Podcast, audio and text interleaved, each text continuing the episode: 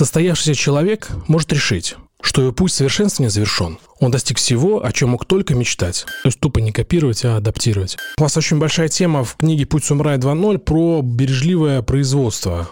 По моей жизни это то, что я всегда был немного неудовлетворен. Лидер тогда в сегодняшней реалии кто это? Слушай, ты вообще говноотчет принес. Я думаю, что если кто-то захочет э, угл- углубиться, так скажем, в, в бережливое производство, просто купит книгу «Путь самурая 2.0».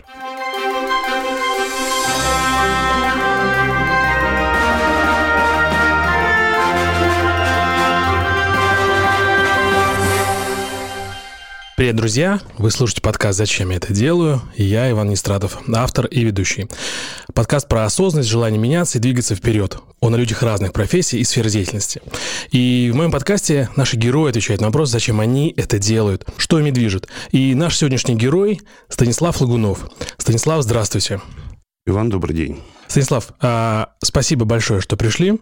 Спасибо, что пригласили. А, И перед тем, как мы начнем нашу беседу, я хочу вас а, рассказать о вас. А, И Станислав Логунов, председатель совета директоров питерской компании Мегамейт, руководитель более чем с 20-летним а, опытом управления в крупными организациями, эксперт по бережливому строительству, преподаватель, ментор и автор деловых книг. Про книги отдельно. Автор сборника обзора 27 книг успешного руководителя, книга «Путь самурая» «Путь самурая 2. Бережливое мышление. Краткий курс» и «Лидер на катке. Как быть настоящим руководителем». Это все про Станислава.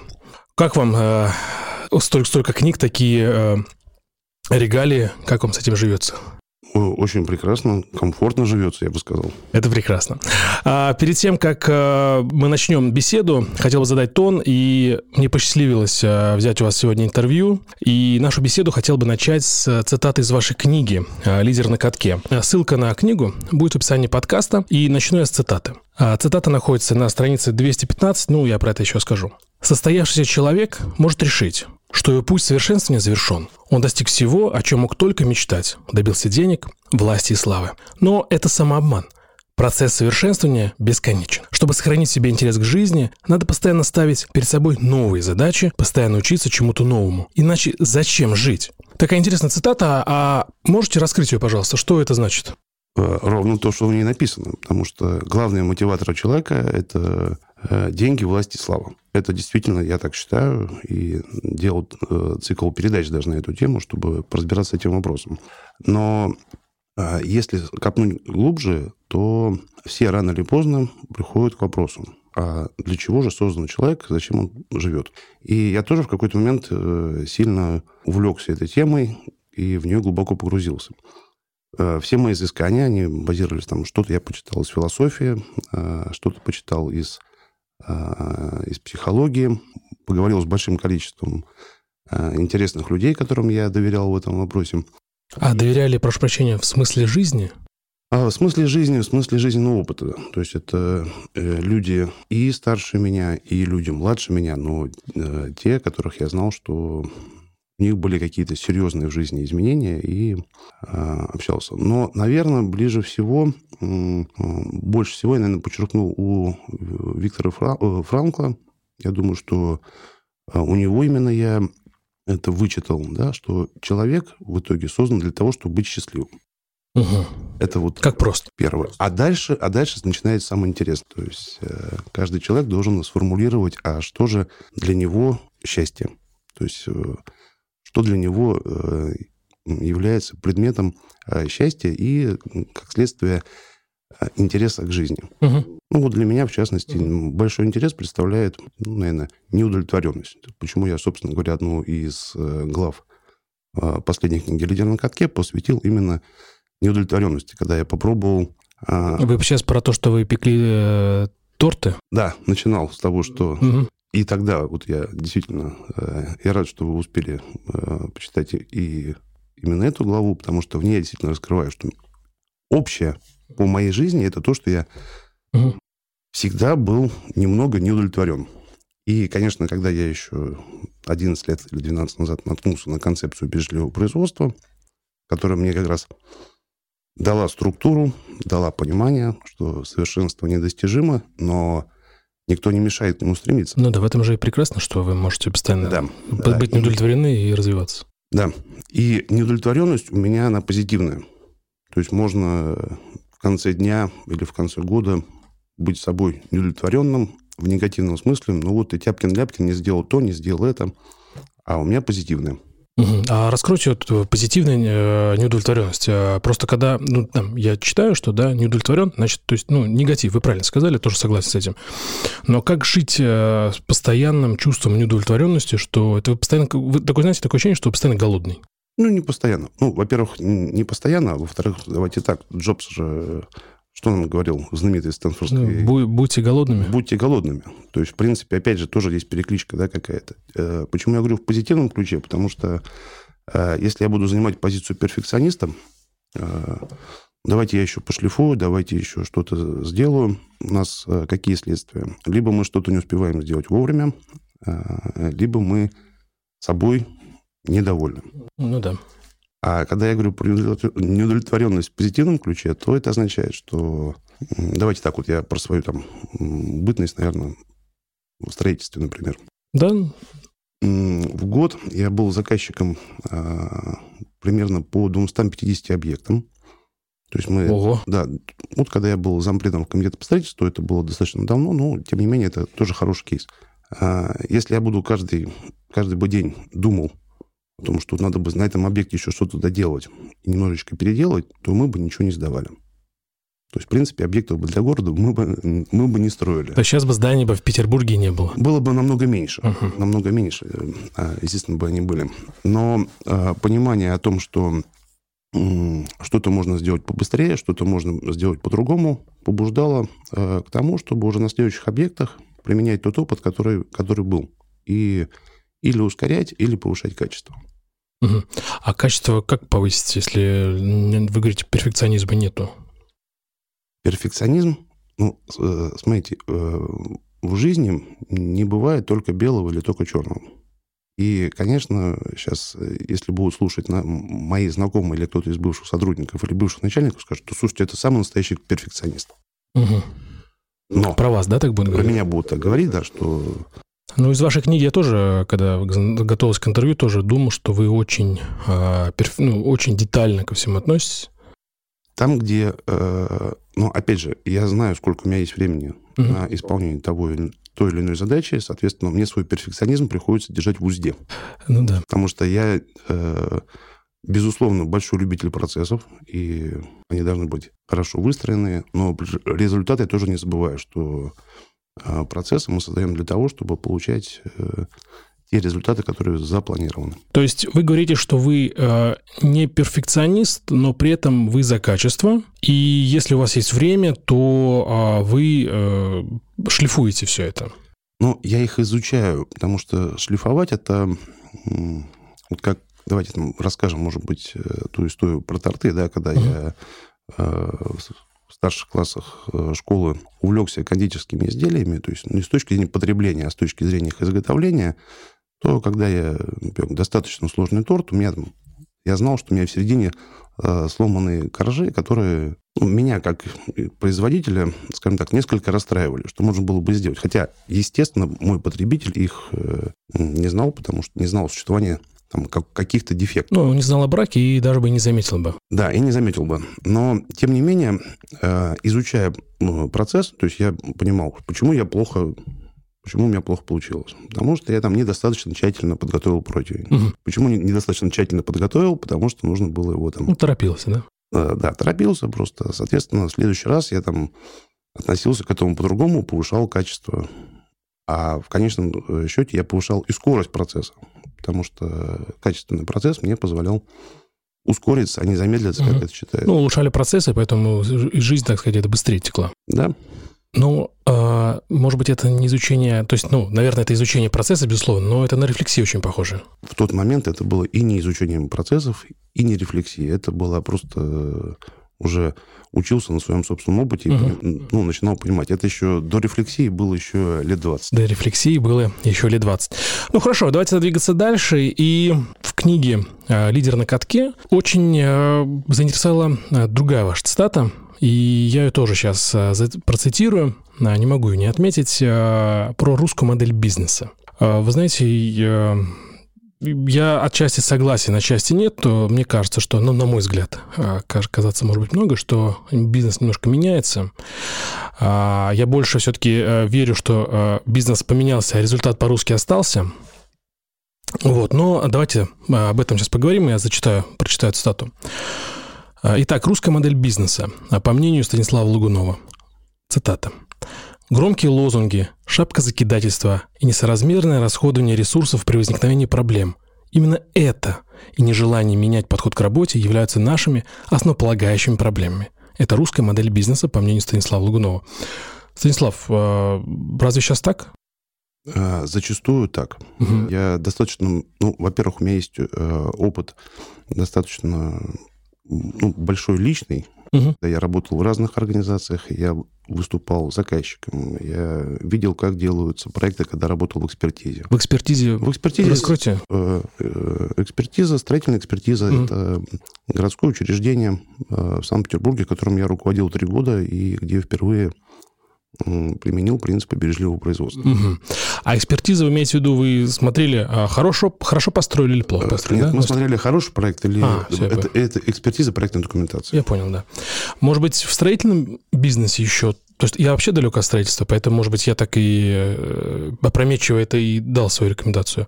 А в строительном бизнесе такая история? А в строительном бизнесе это часто распространенная да, видите, в чем дело? Я же еще и клиент. Я регулярно потребляю услуги. Угу. То есть я хожу в рестораны, хожу в парикмахерскую, я захожу в магазины.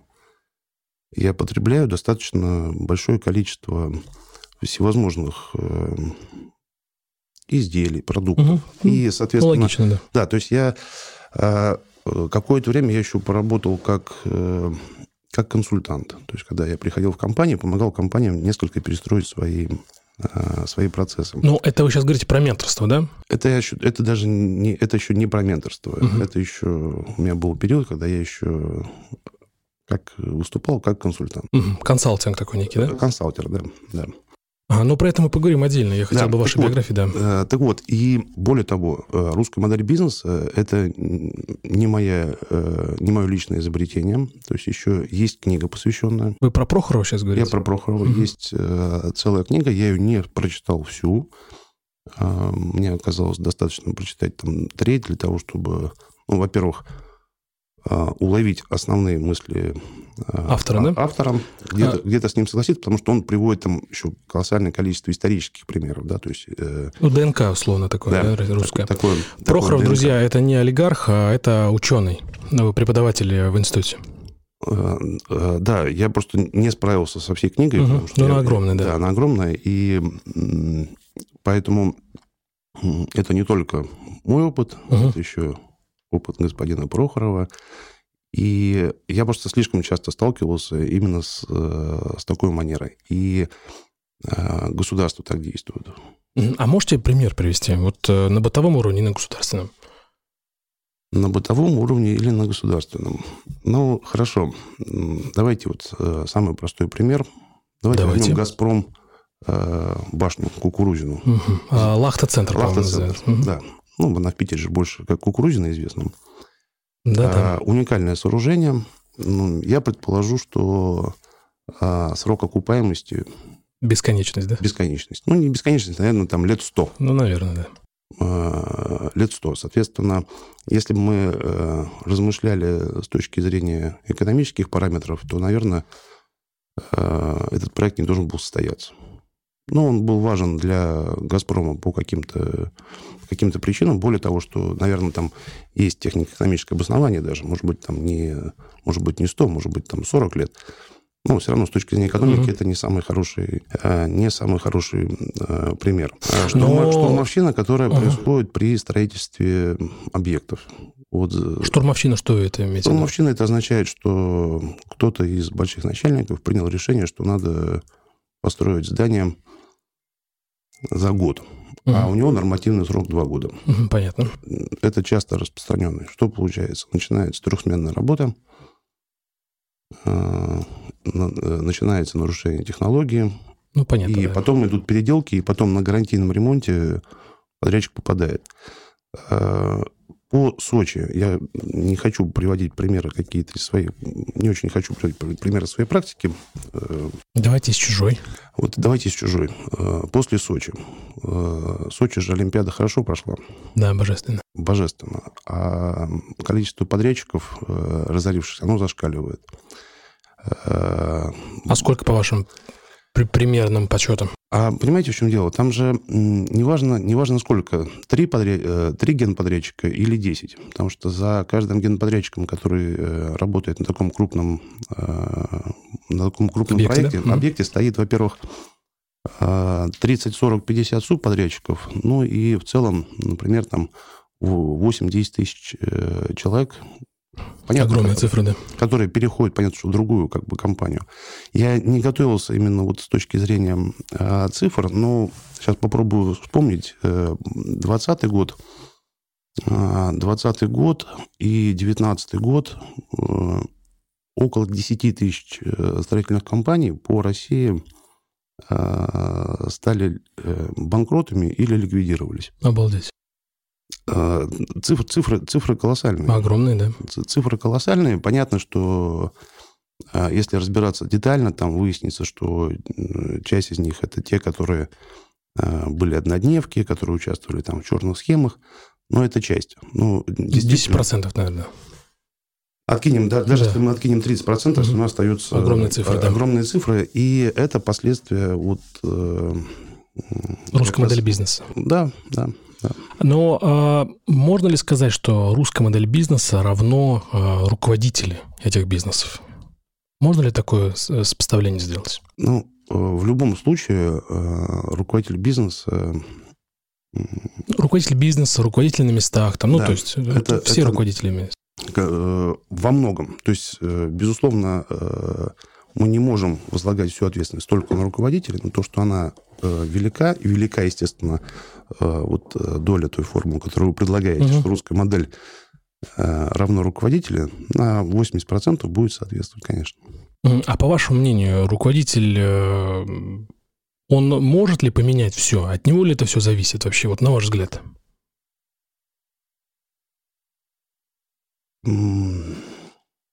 Это очень хороший вопрос.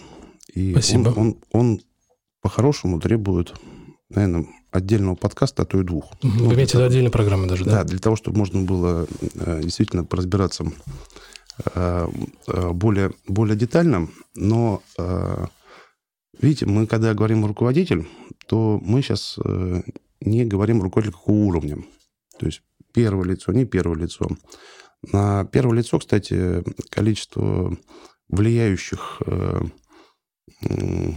влияющих, ну, наверное, давайте так, стейкхолдеров и обстоятельств, оно еще больше, чем на руководителя более низкого звена. Ну, то есть они угу. просто э, разные. Стейк, вы сказали стейкхолдер, а расшифруйте вот это понятие. Э, лица, э, не, не лица, стороны, которые влияют на, на человека или на обстановку. То есть, грубо угу. говоря, там, вот берем руководителя строительной организации. Государство влияет? Влияет. А заказчик или потребитель? Влияет? Угу. Влияет. Причем это не обязательно же, это, то есть это вся, все облако окружения руководителя или, или компании. Но это общество, получается? Нет, не совсем. Не совсем. Смотрите, организация, которая согласовывает э, документы или выдает технические условия на строительство, они оказывают влияние, потому что нормативный срок может выдачи быть, например, 30 дней, а выдадут через 90 дней. Это оказало угу. влияние? Оказало. То есть, соответственно, и вот этих организаций, которые, или лица, которые влияют, их очень много. Я в свое время, лет 20 назад, проводил как раз э, такое личное исследование, mm какое количество итераций происходит со строительным проектом, пока он уже строится. Угу. Более 600 без учета действий, связанных с проектированием непосредственно и строительством. 600 итераций? 626. 626 итераций происходит э, с документацией, по которой потом э, строится. Идет в, идет в работу, да? Да, и сколько бы мы ни говорили про вот последние полтора-два года регулятор, регуляторная гильотина, которая должна... Угу. Бюрократия вся вот эта, да? должна быть убрана, ну, с точки зрения э, лозунгов и вообще тенденций к этому, это хорошо, но, но относительно реалии это все по-другому. Соответственно, на э, руководителя оказывается большое количество воздействий. Но вот что интересно, я почему так задумался в самом начале. А, был такой замечательный человек, его, к сожалению, полугода назад не стало, Юрий Павлович Адлер. Вы про него пишете в книге? Да, про которого mm-hmm. я пишу в книге, которому я очень признателен. Почему, собственно говоря, появилась «Путь самурая 2.0»? Потому что появилась а, объемная а, рецензия Юрия Павловича, и во многом благодаря, благодаря ему я ее, эту книгу улучшал. у нас с ним был как раз э, такой небольшой э, спор, потому что он говорил, что я работаю только с первыми лицами, которые в России можно двигать только сверху вниз. Ну, я на тот момент, это было два года назад, я придерживался точки зрения, что все-таки можно из любой части двигать процессы, организации да? двигать процессы, потому что я, я, конечно, ориентировался на себя. Потому что я не родился в кресле руководителя, и тем не менее, еще до того, как я стал большим дядей с точки, да, с точки зрения должностей, все-таки мне удавалось какие-то вещи проталкивать, пропихивать, протаскивать и не находясь на первой позиции. Но говоря а, вашим языком, то а, это как что ни на есть настойчивость. И настойчивость, на мой взгляд, она пробивает вообще все. Ну, настойчивость, настойчивость сама по себе, она... А, настойчивость хороша. тогда и осознанность, хорошо, давайте добавим так. Ну, наверное, наверное. То есть я, когда, ну, опять же, читаю вашу книгу, мое мнение такое сложилось, что первое а, – настойчивость. А, вы понимали, что хотите делать и зачем это делать. И осознанно шли на какие-то, ну, может быть, риски и ну, решения, может быть, даже непопулярные. То есть вы знали, зачем это делать просто. Вот это настойчивость и осознанность. Или, или мне казалось в тот момент, что да, я знаю. Ну, да, ну или казалось, да. Ну, в тот момент жизни, в тот момент период вашего действия, да, вам казалось, что вы считаете, что это правильно. Да. Так, вернемся к вопросу. Вы говорите 600 э, итераций, там 126, э, про mm-hmm. господина Адлера мы поговорили. Так вопрос, может быть, э, руководители просто не хотят меняться? То есть они не хотят изменений, они вот привыкли там да. в своей коробочке жить? Да, это, это безусловно присутствует, и неспособность к изменениям – это как раз тоже одна из, из причин того, что у нас происходит. Угу. Так давайте про руководителя. Вы говорите, что там тема руководителя, я согласен, что она там имеет э, тему отдельного подкаста, отдельного разговора, но все-таки хотелось бы про руководителей поговорить. Э, в книге вы пишете, что э, руководитель – это лидер. Я не разделяю эти понятия, потому что угу. как раз на сегодняшний день я считаю, что не должно быть э, деления на лидеров и на руководителя. Руководитель и должен быть профессиональным с точки зрения управленческих компетенций, и при этом он еще должен Э, ну, не забывать о том, что человеку нужно помогать делать его работу. А лидер, по вашему мнению, то есть руководитель-лидер, вы это не разделяете, окей, хорошо. А лидер, по вашему мнению, кто это? То есть это эгигей, давай с нами, давай, давай, давай, давай, работаем, давай. Как... Ну, то есть лозунги, опять же, это нет разве? Во многом это лозунги. Почему я э, у меня получилась странная история с этой книгой, потому что я лидерство считаю переоцененным слишком э, термином, слишком много ему уделяется внимания лидерству, харизматичному лидерству, ну, то есть слишком много э, говорили вокруг всего этого. Но когда я думал над названием э, книги, все равно у меня получилось, что я должен использовать это слово, потому что без него название получается не... Не то. Не то. Угу. Не то. Вот. И к лидерству, вот я, я повторюсь, да, да, да, есть, э, как раз э, э, я как э, человек рожденный, воспитанный э, в такие в советские времена, конечно, когда говорят про лидерство, сразу вспоминается Данка, который угу. выдрал свое сердце, сердце да. осветил, осветил путь. Но это не совсем то, что сейчас нужно. То есть не нужен лидер, который э, сегодня он эгегей, завтра его нет. А, хорошо, вы хорошо тему затронули. Лидер тогда в сегодняшней реалии, кто это? Какой это человек? А, собственно говоря, этому уже и посвящена э, вся книга, и, наверное, самое время все-таки раскрыть э, аббревиатуру, почему лидер на катке, потому что э, два года назад я э, впервые презентую свою книгу «Путь самурая 2.0», я впервые э, в зале озвучил вот свою формулу угу. э, лидера-руководителя, э, которая скрывается за аббревиатурой э, каток. И именно поэтому э, начнем с буквы К. компетентность. Угу. То есть он должен быть компетентный, причем и как управленец, а еще будет очень неплохо, если он еще и понимает суть самого процесса. Должен ли быть э, руководитель э, в области очень компетентный? Э, я считаю, что он должен быть достаточно. Вот э, очень, не очень э, тут... Ну, понятно, субъективно, да, согласен. Субъективно, да. достаточно тоже субъективно. Ну, давайте я, опять же, приведу... Вот, вот вопрос, да, прошу прощения, что перебиваю просто. Перебивайте. Да, перебивать. А, например, руководитель, например, возьмем ваш, вас как пример, потому что мы сегодня говорим про вас. Вы как руководитель строительной организации, может ли имея такие же компетенции, как вы, ну, примерно, да, то есть строительная организация, вдруг стать э, руководителем э, мясного, ну, мясного завода. Да, мясного завода или, или молокозавода. Или молокозавода. Ну, или роддома.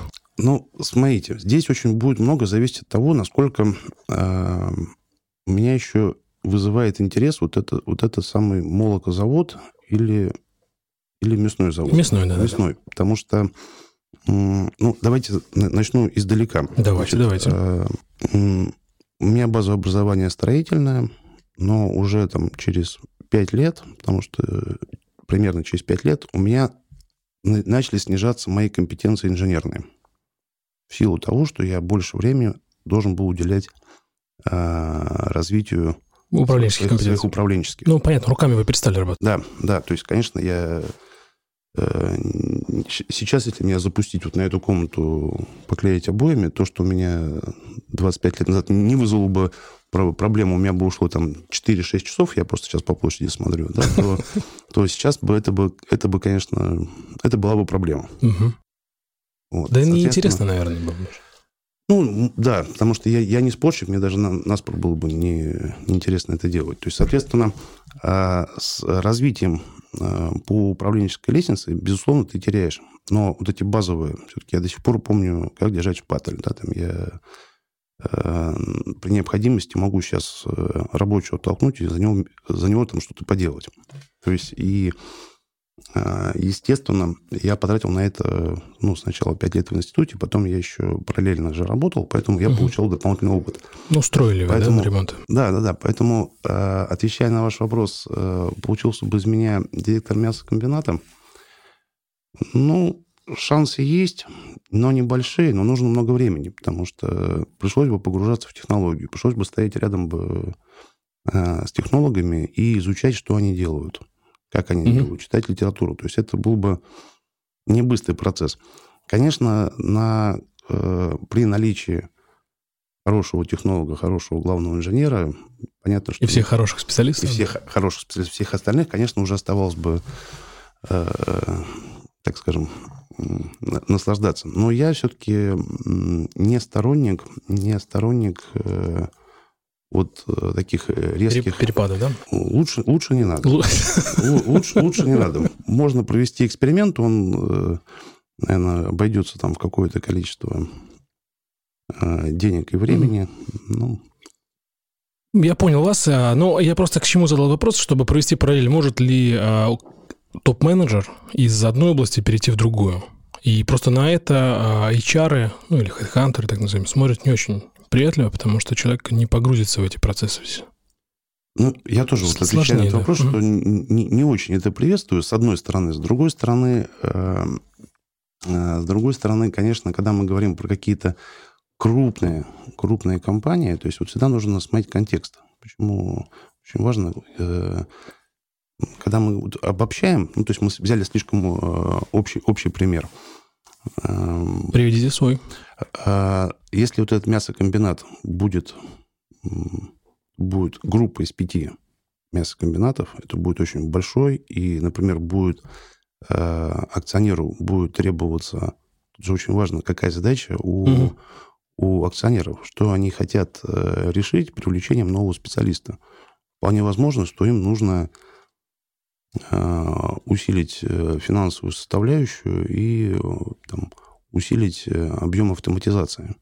И тогда генеральный директор с высокими компетенциями Производство мяса? В финансовом менеджменте. Mm-hmm. То есть им не нужен будет хороший производственник, им нужен будет специалист, ну, немножко, так скажем, другого профиля. И тогда вполне возможно, что они возьмут э, генерального директора из э, другой отрасли. Вообще межотраслевые вещи я очень люблю. Вот когда э, они позволяют э, совершать какие-то прорывы, прорывы. Прорывы компетентные или прорывы с точки зрения организации?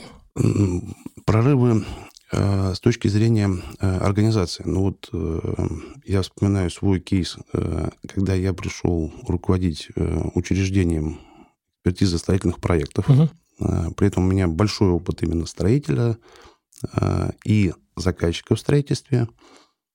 И э, в этот момент я натыкаюсь на бережливое производство, которое на тот момент для меня было что-то, что используется в автопроме, угу. как, в принципе, и у тысяч других людей отношения к этому. Да, согласен. А, Автопром, мы говорим сейчас Toyota, да? Да, угу. автопром, ну, кстати, не только Toyota, просто... Ну, они, и, первые писали. Они, они, они первые, они, конечно, первые, а потом многие, ну, там, Рено, Nissan, вот давайте, я был в Коломягах а, в гостях. Ну, не суть. Это самое угу. главное, что это было что-то из автопрома, и примерно в то же время я читаю книгу Клауса Кабьола «Немецкого ательера». И я свой опыт совмещаю с Тойотой и с Кабьолом, у меня получаются крутые результаты. Угу. То, То есть вы копируете опыт Toyota Каблиера и... Э, не копирую. Не копирую. Адаптирую. Здесь, здесь, здесь э, очень... А раскройте тогда. Э, здесь очень важно. Как раз, когда опыт Toyota многие пытались скопировать, и не получалось. А вот когда именно адаптируешь, потому что какие-то принципы не подходят для нас. Мы сейчас э, к принципам тоже... Вернемся, конечно. Вернемся, поговорим да. об этом. Это, это интересная история. А, какой-то инструмент. Ну, потому что, смотрите, время такта, например, что для Toyota важно? У них э, там, каждую минуту, я точно да, не помню, каждую минуту с конвейера выпрыгивает машина. Проект рассматривается 50 дней. И время такта совершенно другое, то есть его не поймать, и, и еще и... Понятно, да. Они разные. То есть, соответственно, прямое копирование, что вот нужно изучить, изучить процесс и просто сократить время такта, это получится ерунда.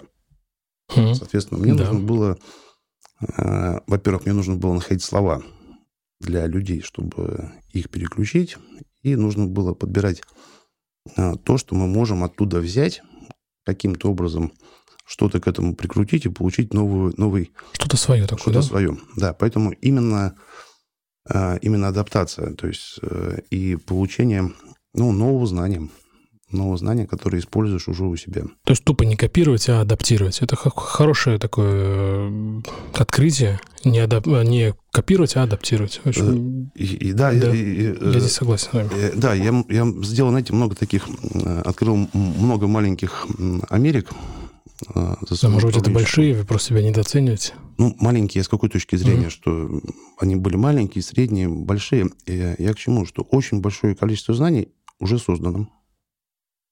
И у нас э, нет необходимости все время пытаться изобрести велосипед. А этим занимается очень большое количество людей. Когда мы создаем ненужные продукты, у меня здесь хороший был пример, меня стоматолог спрашивает, а вы какой алкоголь предпочитаете? Ну, согласитесь, от На стоматолога, от стоматолога э, странный вопрос, да, такой, я это думаю, что вместо наркоза, что ли? Или говорю, что наркоз со вкусом виски? Он говорит, не-не-не-не. Наркоз со вкусом виски. Выясняется, он приехал э, с выставки, с медицинской, и привез пасту Mm. Паста со вкусом виски, со вкусом абсента, еще что-то. Ну, вот для меня это ненужный продукт. То есть это, Круто. это маркетологи э, придумали, то есть это и это не требуется. Потому что обычно покупают зубную пасту для того, чтобы снять запах алкоголя, ну, да. для того, чтобы почистить зубы. При, да, ну, может быть, это сказать так, для тех, кто несовершеннолетних, кто хочет войти в этот алкоголь. Кто хочет, да. кто хочет войти в этот мир. В этот мир да, да, ну, э, возвращаясь, да, что много, э, много было открытий, которые там большие или маленькие, но очень большое количество знаний есть. Наша задача только научиться их извлекать. То есть в знания не дают, знания, ой, прошу прощения, знания не, не дают, да, знания берут. Да, совершенно верно. То есть и вам важно их адаптировать.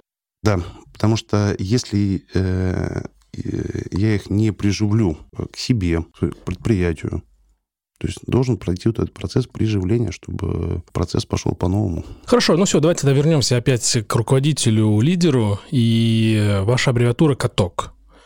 А, и первое слово в нем «компетентный». Да. А, давайте тогда расшифруйте тогда все и проговорим про каждую. Да, следующее это, это авторитет, потому что здесь я как раз даю такое четкое, четкое понимание, что не авторитарность. Угу. То, чем увлекаются э, часто и в России тоже. Власть авторитета, она значительно, она значительно сильнее. А вы можете пример привести? Потому ну, что... Да. Давайте, давайте очень простой угу. пример. Я могу не обладать властью, не, э, властью должности. То есть вот когда, когда ты приходишь, тебя назначают там, директором того-то или, или сего-то, то предполагается, что у тебя уже появляется ну, погоны, да. Э, появляются погоны. А вот э, с авторитетом можно влиять на людей без погон. Что означает? Я угу. ушел. Я ну, ушел, харизме, да. Не на харизме. Вот это э, не, не, не харизма. Харизма, наверное, это все-таки какие-то врожденные э, качества, а авторитет это все-таки благоприобретенный. Мне часто звонят мои бывшие сотрудники, бывшие коллеги для того, чтобы я помог им принять решение по тому или другому вопросу. Почему? Потому что я для них являюсь авторитетом. Если бы я для них являлся просто начальником в какой-то период, то по завершении периода они со мной бы не общались. Потому что... Для них вы не авторитет. Э, для них бы я был бы... Да, если бы я не был бы авторитетом. Ну, а, а может быть, они не общаются, потому что у вас разные цели? Ну, то есть а, не, вас ничего сейчас не объединяет? Нет, так в том-то дело, что как раз э, их-то объединяет интерес к тому, чтобы э, посоветоваться со мной при там, какой-то непростой там ситуации. Угу. Это как раз и э, это, это, наверное, самое Ценное. Э, самый, самый простой пример, потому что когда ты находишься при должности, то особенно в России, тебя по определению должны слушать. Что бы ты да, ни говорил, да, да. а еще... И бояться. Бояться, совершать поклоны. Но, а, ну, подождите же, на авторитете, ну, на нем разве можно далеко уехать?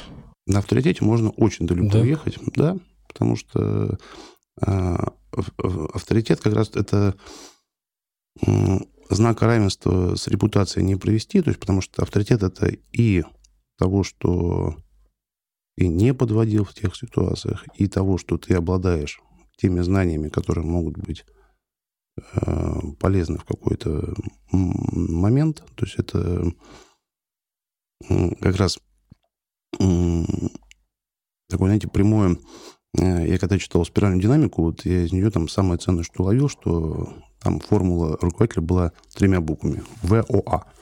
Вежливость, открытость и авторитарность. Я очень удивился. Uh, что авторитарность, да? Да, авторитарность, что типа нужно в определенный момент там уметь э, э топнуть, э, топ, топнуть ногой. Ну, это yep. само собой для руководителя. Ну, Э, я отношусь к, э, к авторитету как раз как к позитивному качеству руководителя, который, Безусловно, который, который нарабатывается, который нарабатывается годами, он не может ну, появиться. Вот я пришел на работу, все, я авторитетный. Нет, ты вот докажи, что... Ты не в авторитете пока. Да, да. Но, э, смотрите, авторитет, мне кажется, такая штука, а, авторитет без полномочий, да, он такой очень шаткий, потому что у меня есть выбор. Вы, например, придете ко мне авторитетный, я вам, вы в авторитете, я вам доверяю. Вы мне говорите, делай это. Но если у вас нет полномочий, я могу сказать, нет, Станислав, извини, хорошо, я тебе с тобой согласен, но я не буду делать. Значит, я для вас не очень авторитетный просто.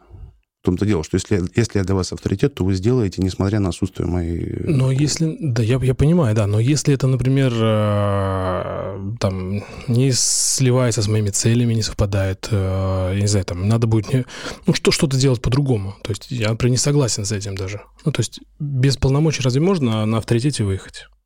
А, смотрите, а нужно ли выезжать? Потому что вы спросили э, совет у авторитетного человека, но вы как руководитель несете, мы же сейчас перейдем к ответственности. Да, да, да. Хорошо, давайте тогда а, перейдем, да, перейдем, перейдем дальше. Да, перейдем, перейдем к, к Т. Да, да, да. Терпение. Терпение. Терпение, то, что должно быть э, у у руководителя то, чего мне всегда не хватало, и сейчас не хватает. То есть угу. это, я когда формулировал формулу, это не означает, что я э, под нее хорошо подхожу. Ну, Карнеги тоже писал про, про отношения, при этом не имел друзей, да. Да, поэтому э, терпение, э, и чем выше ты забираешься по лестнице, тем больше у тебя должно быть терпение. Хотя бы в первую очередь потому, что нужно ждать. Терпение, а вот как раз, да, хотел спросить, терпение как ожидание лучшего, ну, скажем, да, или терпение к э, недочетам своих подчиненных? И терпение в ожидании, потому что чем выше ты поднимаешься по лестнице, тем требуется больше, больше времени для того, чтобы убедиться, что это было хорошее решение. То есть ты... То есть проверка гипотезы, так скажем. Да. Угу. Или ты просто принял, дал сегодня команду, но ты, э, если ты, у тебя в подчинении один-два человека, то ты выполнена, не выполнена команду узнаешь через день. А когда ты руководитель, у которого в подчинении 200-300 человек, ну, просто нужно... Приняли стратегию компании. Угу. А, а, хотя бы полгода нужно подождать для того, чтобы понять, пошли вы правильным вектором. Отозвалось или нет. Пошли правильным вектором угу. или неправильным. Или бывает, что нужно и значительно больше ждать. И нужно э, набираться терпения для того, чтобы не дергать сотрудника каждый день. Ну что, поменял что-то? Ну что, как ты там? Ну, это из разряда э, быстрых результатов. Если хотите быстрый результат, то надо в сапожники идти, да? Ну, если быстрые результаты, да, или, или сапожники, или ну, действительно, выбирать какую-то профессию, не связанную с управлением, потому что не, не получается. Э, чем выше руководитель по лестнице поднимается, тем а, больше кругозор требуется, и тем больше требуется а, время на понимание, правильно или неправильно идем. И также нужно терпение по отношению к сотрудникам именно про ошибки, то, что вы стали говорить. Это важнейший фактор умение принимать э, ошибки сотрудника, Угу. И, естественно, я не говорю про э, каждодневное там, опоздание, когда человек каждодневно... Да, да, понятно, ну, есть, да, да. Про, про, про, повторяющиеся, естественно, они э, должны, должны устраняться. Но э, к ошибкам нужно относиться терпеливее. Угу. Как вы с этим боретесь? Вы работаете, точнее, не боретесь, как вы с этим работаете и управляете этим? Ну, с, с ошибками все достаточно просто. Здесь э, мне очень помогает э, как раз э, подход. Э, Деменко об этом говорил, что 97% э, ошибок совершает система. Только 3% люди, да? Только 3% люди. Это, это первое. А, второе. То есть вы прям с классиков начали? Нет, классиками в какой-то момент пришел. Mm. То есть, э, ну, мы же сейчас пытаемся в одну беседу вколотить там 20-30 лет э, жизненного опыта. Понятно, это, да, это да. сложная задача. Ну, поэтому какие-то вещи я э, выдергиваю. А дальше. Мы же не предполагаем, что человек пришел на работу для того, чтобы нагадить. Ну, логично, да. То есть мы работаем это, вообще, да. Это второй фактор. Это второй фактор, который мне помогает. Да? То есть я понимаю, что он он не вредитель, не, э, не шпион, не, не посланец конкурентов для того, чтобы навредить. Это, это второй фактор, который... Э, а третье. Систему, систему кто-то создал. Скорее всего, я тоже поучаствовал в создании системы. Значит, это повод для того, чтобы разобраться. А что же все-таки в системе не так?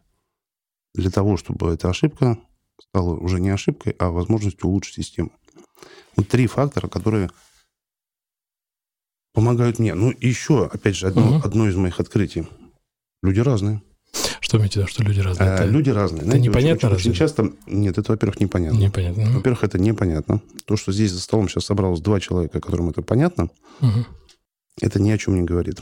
Слишком маленькая статистическая выборка. Вот, соответственно, а, соответственно, когда мы... Вот я опираюсь на эти, на эти три, три фактора, то есть они мне уже немножечко э, облегчают, облегчают жизнь. А, дальше я понимаю, что количество, количество ошибок, э, опять же, у японцев, э, ошибки их называют бриллиантом. Угу. Почему? Я согласен с этим. Их, да, очень, их очень мало, их очень мало, и они э, как раз благодарят тому человека за то, что он Ну, то есть их же можно а, ошлифовать процессы, поэтому да. они называют бриллиантами, да. Как э, бриллианты сами. Даже не ошлифовать. Их, у них настолько мало, что для них это найти ошибку, это просто найти бриллиант. Ну, уже, Даже, да, подарок. Это просто подарок. Соответственно, э, когда я стал говорить что, про, про то, что люди разные, почему это тоже было своеобразным открытием, потому что очень многие руководители э, своих сотрудников измеряют по себе. Я смог, они тоже могут. Это, это тоже не так, потому что поэтому и появляются, появляется деление на руководителя, на исполнителя. Исполнители, в свою очередь, могут быть простые исполнители, могут быть эксперты, потому что кто-то для себя там принял решение развиваться в горизонтальной плоскости, и это тоже хорошо. Согласен, да, но э, большая ошибка руководителей, что они сразу думают, что они как они, то есть люди как они. Это, мне кажется, самая, наверное, с первых ошибок молодых руководителей. Да, но я, например, с этой ошибкой прожил там, ну, прям долго. Угу. И я... что же повлияло на то, что вы поменялись? Повлиял один очень э, интересный, ну, забавный случай. У меня был э, сотрудник, э, старше меня там на 5-7 лет, и, соответственно, наверное, это было, ну, предположим, там, пятый, шестой год моей именно управления. 2005? Нет, э, относительно моей первой даты там, а, я понял. назначения, там, предположим, это был нулевой год. Угу. 90 1997 году это моя первая должность официальная. Начальник, если не считать там студенческих типа бригадирства, ну, пускай будет 2002 год. И мне один э, дяденька говорит мне, э, я говорю, ну вот как же так? Я даже помню, что его Сергей Николаевич зовут. Сергей Николаевич, ну как же так? Вот вы же могли, вот я же вот тут. Вот. Он говорит, Станислав Ильич, если бы все были такие, как вы, если бы я был такой, как вы, то я сидел бы в вашем кресле. Mm-hmm. А не наоборот. Я такой, нифига себе. Через две недели я его все равно уволил. Он, э, он опять что-то накосячил, он был руководителем среднего звена. Вот. Но я ему признателен за... За открытие. Это открытие было. Хорошо, я понял. Так, давайте тогда двигаться дальше. А, мы проговорили, что руководитель это компетентный, авторитетный, а, терпеливый. И давайте дальше по формуле. Ответственный. Ответственный. Ответственность. Вот э, такое понятие очень, а, э, расшир, очень размыто. А мы его сейчас, э, мы его сейчас приземлим. Потому что а, ответственность для руководителя – это готовность отвечать не только за свои решения, но и готовность отвечать за решения как положительные, так и отрицательные, а в первую очередь отрицательные своих сотрудников. У нас что происходит? Вы нам сделали плохой дизайн-проект. Я сейчас разберусь с нашим дизайнером. Ответ. Вы нам плохо запроектировали. Да, я сейчас накажу проектировщика. Это слова безответственного руководителя, который говорит, слушайте, это не я, я нормальный. У меня сотрудники дебилы. Сейчас я их исправлю. То есть, соответственно, э, в, моей, э, в моем понимании ответственность – это в первую очередь готовность отвечать за всю организацию. Неважно, сколько у тебя там человек. Ты за последнюю уборщицу будешь отвечать. Угу. Это, это одна как бы формулировка. И вторая ответственность – это, это тоже, знаете, потребовалось, наверное, не знаю, может, лет 15. Ничего себе. Отвечать за, за, за себя. То есть я ответственен за свое здоровье, то есть это тоже очень важно, да, там, э, отвечая за то, что не сгореть на работе, да, там, а все-таки... Сгореть уметь эмоционально, да? Эмоционально, физически, ну, э, эмоциональное выгорание э, есть такой термин, но еще, еще хуже, что часто люди себя реализуют свой, так скажем, не самый позитивный сценарий, когда просто на, на работе доводят себя, ну, слушайте, сколько, сколько инфарктов, сколько неврологических заболеваний. Это все связано же с тем, что ну, я же работаю, я же молодец, а нужно еще в какой-то момент взять ответственность за свою жизнь. Угу. И вот э, тоже было открытие, что нужно... Берешь себя? Э, да. Ну, э, ответственный. То есть ответственный за себя, за команду? За, за себя и за команду. Угу. Это обяз... обязательно. И и за себя, и обязательно за команду. То есть сначала извинись, потом разберись уже без, угу. без вот человека внешнего, э, разберись, что же происходит, почему, почему накосячили. Потому, поскольку вы в этой системе, и вы тоже можете быть причастны к ошибке. В том числе. Да. Хорошо, и э, последняя э, формула, или как это, формулировка? Коммуникабельность. Коммуникабельность, да. Коммуникабельность, да, потому что особенно для э, руководителя большое количество времени уходит на, на переговоры, на общение с сотрудниками. И когда я говорю про Коммуникабельность это не, не только про умение красиво говорить, это про знание психологии. Угу. А коммуникабельный, то есть это э, надо быть рубаха парнем таким, да, чтобы тебя Нет. принимали люди? Нет, или что? не обязательно. Я вот, э, очень далек от э, того, чтобы быть рубахой парнем. В прежние годы я был такой совсем су- суровый, суровый интроверт. Потом просто потихонечку пришлось менять, потому что подходы. Коммуникабельный – это э, человек, умеющий слушать. Мгм. Коммуникабельный – это человек, э, готовый э, понять собеседника. Ведь то, что мы слушаем, это еще не значит, что мы понимаем. Здесь тоже очень много, э, очень много таких м, деталек. Потому что можно э, слушать и не слышать. Ну, Вот, это распространенная, да, Да, тема. а нужно учиться это делать. Это как раз терпение, про то, что мы говорили. Конечно. В том числе. Вот начать с того, чтобы э, начинать нужно с простого. Дослушать собеседника до того, как он э, закончил фразу или закончил мысль. Или закон, да-да-да. Не перебивать. Это там это будет первое правило коммуникабельности. Пер- Первое правило коммуникабельности – не перебивать. Ну и, наверное, отвечать на вопросы, на ко- которые тебя спросили. Да, не на... Не все. Ну, да, э, уточнять. Ну, Там, там много. Еще нужно же... Почему я говорю про психологию? Потому что очень важно э, понимать, в каком состоянии там твой собеседник. Если ты не понимаешь, то надо это уточнить. То есть присоединяться вы имеете в виду? А, Я имею в виду помочь собеседнику. Иногда же бывает, что собеседник хочет что-то очень тебе сказать, очень... э, он может говорить там на повышенных тонах там, или еще как-то, да? Можно же просто выяснить, правильно ли я понял, что мой собеседник хотел сказать именно это. Мгм. Я, я, я понял, да, про что вы говорите, а, но коммуникабельным, например, очень сложно быть, да, там, когда... Да, это не то, что я там сейчас говорю, что сложно. Сложно ли быть коммуникабельным, когда вы вообще не с сотрудниками общаетесь? Ну, например, там, ам, выслушивать их, там, почему не получилось, да, или какие-то ошибки, а, или э, он пришел к вам и что-то защищать, и понятно, что дичь какую-то несет, а вы должны там с ним быть коммуникабельным, да?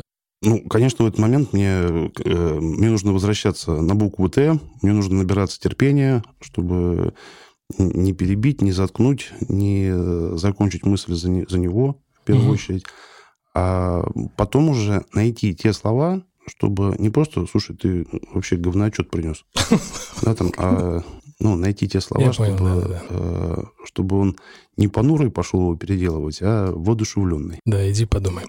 Хорошо, я понял. То есть э, руководители по вашей формуле каток компетентный, авторитетный, терпеливый, ответственный коммуникабельный. И мы уже про это говорили, но сейчас еще раз хочу повторить про то, что, по вашему мнению, руководитель – это лидер одновременно. Да. А, все-таки давайте чуть-чуть на этой теме остановимся. Ведь лидер а, может быть и не руководитель, он может быть и там как а, подпольный лидер, да, или как это да, называется? внутренний. его- Внутренний, да, да, да. Его по- по-разному Да, называют. можно как там. угодно это назвать, да, но для меня лидер, да, это когда а, люди идут за ним даже потому, что им интересно. Всё правильно. Да. А вот руководитель, а, он может, условно, там, простите, заставлять работать, потому что, может быть, людям неинтересно. То есть у него есть какая-то цель, результат, там, стратегия, и он там заставляет людей работать. Но он, он, его могут там не любить, он может неинтересно. То есть, в моем понимании, лидера – это все любящий а, объект. Ну, не обязательно. Ну, не все- любящий, там, ну, не обязательно который нравится, любящие. да. Не обязательно, не обязательно все любящие, не, не обязательно нравится. Это действительно э, как раз э, лидер, просто не обладающий полномочиями, да. То есть это вот будет все, все, все любящие, потому что если человек там из организации, то за ним пойдут только в одном случае, если он действительно привлекает Мгм. чем-то. То есть он как раз отличается от э, руководителя тем, что он дает человеку что-то незримое, но что человеку очень нужно. Мгм. Человеку нужно за кем-то идти, кем-то восхищаться. Вот он Светлое там- будущее. све- светлое будущее. Да. Поэтому появляются эти внутренние лидеры. Но, смотрите, если руководитель, первое лицо, если он является одновременно и руководителем, и лидером, то что он сделает? Он пойдет с этими ли- внутренними лидерами договориться. Так. Правильно? Ну, вероятно, да. Просто то есть- не всегда же лидер, вот, э, прошу прощения, вот для меня тема просто такая, она довольно-таки от- открытая, и, и я в ней тоже ну, пытаюсь разобраться. Ну, даже владелец компании не всегда может быть лидером. Нет. И ты работаешь на него по разным причинам. Ну, смотрите, тут же да. мы говорим про то, что есть... Э, ну, если он владелец, у него, наверное, есть все-таки э, гендиректор. Ну, ну возможно, или, да. или, или он совмещает. Ну, брать как угодно, ну, да. Смотрите, здесь же очень э, важно действительно понимать, почему, почему люди работают. Потому что просто больше пойти некуда. Ну, давайте так, там, вот в моногородах там, там не разбежишься. То есть ну, там да. есть какое-то базовое предприятие, на котором работает 70%. Ну, городообразующий, да? Да, городообразующий, соответственно, mm там, там, там не разгуляешься а в городе конкуренция же предприятий, сейчас же конкуренция среди работодателей тоже она увеличивается. То есть, грубо говоря, если ты сегодня не думаешь про завтра и не думаешь, как тебе э, не только обеспечить заработную плату, но еще какие-то увлечения, просто люди, люди уйдут. Угу. Поэтому одной просто власти недостаточно для того, чтобы э, управлять. С поколением Z, как вы считаете, что сейчас нужно? Ну, нужно возбуждать у них интерес. То есть им должно быть быть интересно ходить на работу, но с, э, то, что я сталкивался, интерес сегодня не означает интереса завтра. Угу. То есть это инфантильность такая некая, нет? Может быть, это инфантильность, но это, это можно назвать как угодно, но это, э, это становится уже таким устоявшимся трендом. Вы про синдром такой Инстаграма некий? Я, я про то, что люди просто вот не могут долгое время э, работать в компании даже, потому что им просто нужно что-то поменять. И э, раньше меняли, э, раньше меняли машину, а теперь меняют работу. Угу. Становится более... Э, ну, видимо, это э, связано, что доступность большого количества компаний, то есть и, ну, можно перейти. Но вот здесь я как раз у меня все-таки поменьше компетенций, у меня был опыт э, э, работы по одному, по одному IT-проекту. Я понимаю, что он у меня не полетел, в том числе, наверное, потому что я не нашел угу. ту команду или тех слов для действующей команды, которые могли бы вот вовлечь. И как раз моя там на тот момент большая там такая строительная прямолинейность, знаете, такую вот угу. Все четко. суровость и четкость, она угу. как раз и повлияла, что в какой-то момент команда там стала сильно меняться. Ну, там понятно, что были еще какие-то причины. Ну, наверняка, да. ну, наверное, тут э, одна. Поэтому поколение Z это нужно все время нужно э, думать над тем, что интересно, каким образом э, увлечь человека вот на что-то на свершение. Понятно. Быть на стреме, так сказать, новых технологий. Наверное, да, это просто сейчас э, действительно, действительно ускоряется то, что, то, что происходит в, в мире. Но при этом э, ускоряться до быть в хорошем балансе, потому что есть много фундаментальных вещей, которые не так быстро меняются, а меняются только какие-то оболочки. Например? А вот мы сейчас, кстати, можем поговорить немножко про перейти на, на принципы. Давайте по, на, на принципы. Принципы чего? А, немножко про, про бережливое производство, угу. немножко про бережливое мышление. Наверное, поговорим. Почему я спросил вас перед э, а. эфиром э, Agile Manifesto. Так, ну хорошо, давайте двигаться дальше. А, у вас очень большая тема в книге «Путь самурая 2.0» про бережливое производство. А, оно же, вы говорите, про бережливое мышление. Ну, я так понимаю, что производство без мышления не бывает. Давайте вот на эту тему поговорим. Вы как пришли вообще в эту сферу? А, с удовольствием. А, пришел совершенно случайно. Я оказался на посту директора экспертизы, про которую говорили в первой части. И председатель наблюдательного совета Александр Иванович Орт мне вручил просто книгу перед Новым годом на, на почитай. Может mm-hmm. быть, тебе будет полезно. Это была Дау Тойота э, Лайкера. Я ее с трудом э, за новогодние праздники осилил, потому что очень тяжелый текст. Было очень много технических терминов, технических терминов японских терминов. Э, я вдобавок еще человек, который без прав на вождение автомобиля. Мне, я лишен интереса... А вы не водите автомобиль? Не вожу автомобиль, никакого интереса к ним не испытываю. То есть это для меня средство передвижения комфортное. Ну, понятно. И для меня было, было открытием, что какие-то из, из принципов, которым я придерживался э, в своей работе, оказывается, могут быть облачены в встроенную систему. И с этого началось мое погружение вот, в бережливое производство. Но действительно, я последние несколько лет использую термин «бережливое мышление», собственно говоря, потому что как только слышишь производство, то все, кто к производству себя не относят, говорят, о, это не для нас. Ну да, триггер срабатывает. Да. Э, как только там, ну, слушайте, мы к автопрому не имеем какого отношения. То есть действительно сработает. О, это японская тема. Не-не-не, слушайте, давайте вот... Да, она у нас не заработает. У нас не заработает. Ну, в общем, все вот эти классические мифы или классические... Отговорочки, да? Классические отмазки, которые, а, которые используются. Вот. И, соответственно, вот где-то 11 лет назад я, э, прочитав, начал быстро достаточно изменения, но именно адаптируя тому учреждению, где я работал. Потом у меня был опыт использования принципов и инструментов даже в Министерстве обороны uh-huh. Российской Федерации, когда я поработал. И когда я вышел на просторы, у меня уже был опыт пяти лет, я много читал, много изучал, потом я стал... Я понял, что это вообще тема. Угу. То есть просто, просто, просто интереснейшая. И... А кроме Toyota, что еще, что еще вы прочитали вы? Ух, ну, э, давайте так, кроме лайкера, мне пришлось, естественно, углубиться и, собственно говоря, откуда это появилось. Э, миф-то основной то, что это появилось в Японии в 50-е, а угу. в реальности это японцы в тот период, как китайцы в 90-е нулевые были. То есть они просто копировали. Они просто послушали доктора Деминга, они съездили в Штаты, изучали заводы Форда, изучали супермаркеты. И, собственно говоря, почему я Э, когда говорим про... Почему мне нравится больше подход бережливого мышления, потому что нам нужно действительно поменять э, подходы, нужно начать делать по-другому. Для этого нужно в первую очередь поменять голову человеку. То есть, соответственно, именно поэтому мышление. Соответственно, что, что проделали японцы? Они хорошо изучили опыт, который существовал до них. По-моему, если не ошибаюсь, я прошу прощения, что перебиваю, Конечно. но америк... А, какой-то американский э, ученый, я сейчас не помню фамилию, э, внедрял это в Японии. Это Эдвард Деминг. А, Деминг, ну, Это точно. Эдвард Деминг, угу. который э, читал вот эти знаменитые э, лекции. Он там был по приглашению генерала Марк, Марк э, Арктура, который, собственно говоря, оккупированную Японию ну, должен был поднять, поднимать, поднимать из, из руин. Да, но э, если мы обратимся еще немножко э, вглубь, то, собственно говоря, мы дойдем до Форда и еще ранее э, Фредерик Тейлор. То есть, по большому счету, японцы просто работали с большим количеством, с большим массивом информации, не стесняли все это изучать, и потом уже постепенно доводить до, до идеала. И адаптируя. Такой некий бенчмаркетинг получается.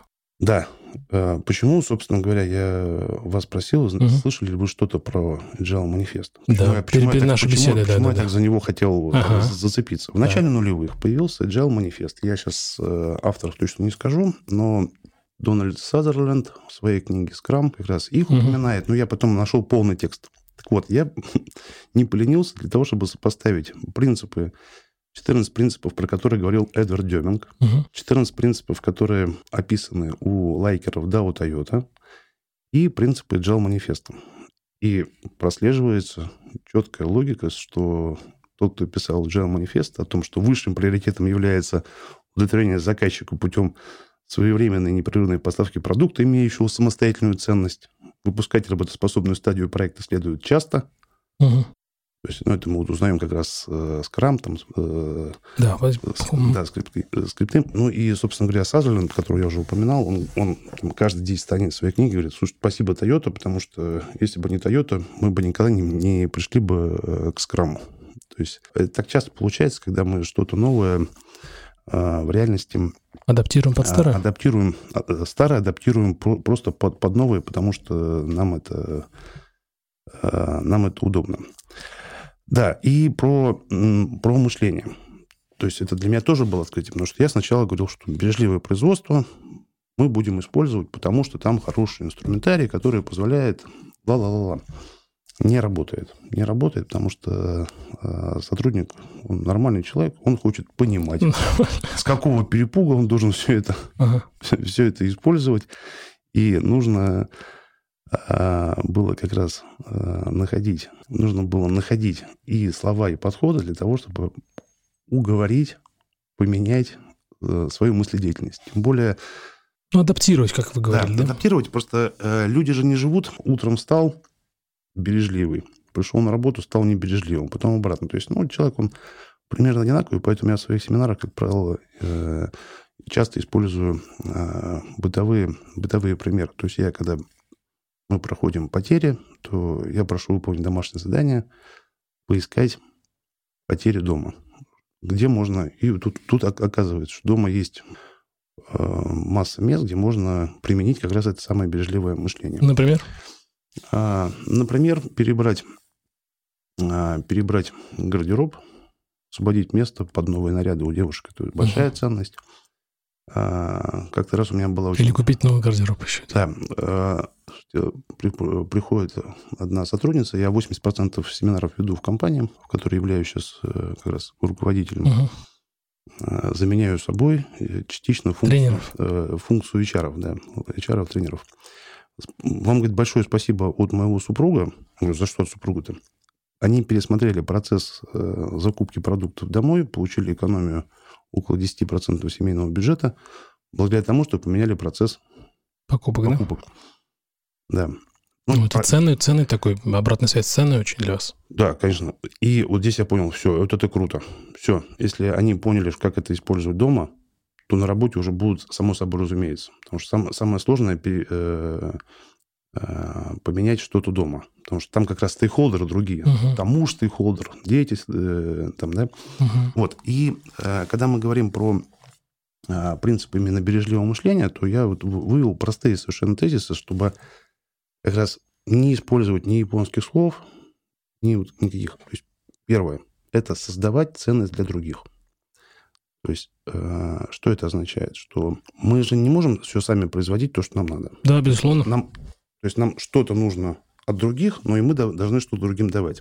Соответственно, э, ценность – это не обязательно конкретный продукт, но это может быть услуга. Но это должно быть действительно ценно для... Для нашего, выгодоприобретателя. Для выгодоприобретателя. Да, соответственно, и создавать нужно именно то, что, э, в чем люди нуждаются. Не, не то, что мы думаем, что люди нуждаются, а то, что им нужно. Потому что за это клиент будет платить. платить. Да.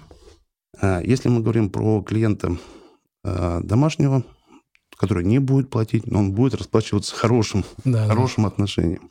Э, был прекрасный пример, когда а, нужно было привести клиентские отношения дома, одна сотрудница говорит, мама, читающая сказку на ночь малышу, сдает ценность для него. Читает хорошо, он засыпает. Читает плохо, он вопит. Ну, то есть, угу. поэтому создание, а, создание ценности. То есть, и когда мы начинаем так думать, создаю сейчас ценность своими действиями или не создаю, то, соответственно, у нас начинает что-то происходить позитивное в голове. Не усложнять, а упрощать. Сейчас такое время, что мы склонны э, к усложнению. Это мои наблюдения, что, к сожалению, там, где можно сделать просто, почему-то делается, делается сложно. Я это связываю там, с большим количеством факторов, начиная от того, чтобы повысить свою значимость или нужность, и заканчивая, что просто так было принято. А может быть, просто люди начинают думать, что, блин, неужели может быть так просто? Да. Тоже, тоже кстати, хороший, а, хороший ответ на этот вопрос. Потому что думаешь, ну, все же тяжело обычно. Ну, это так, из, из бытовых примеров. Так, хорошо. Да. А, третье, уважать себя и других. Потому что уважение других э, к тебе начинается с уважения себя. И уважение не должно быть только за столом. Когда после там, очередного... Выпитого. Ты меня, да, выпитого, ты меня уважаешь. На самом деле нет, не уважает, потому что на следующий день приходит и начинает тебе мешать что-то делать на работе или делать там через одно место. Вот, четвертый – это устранить потери.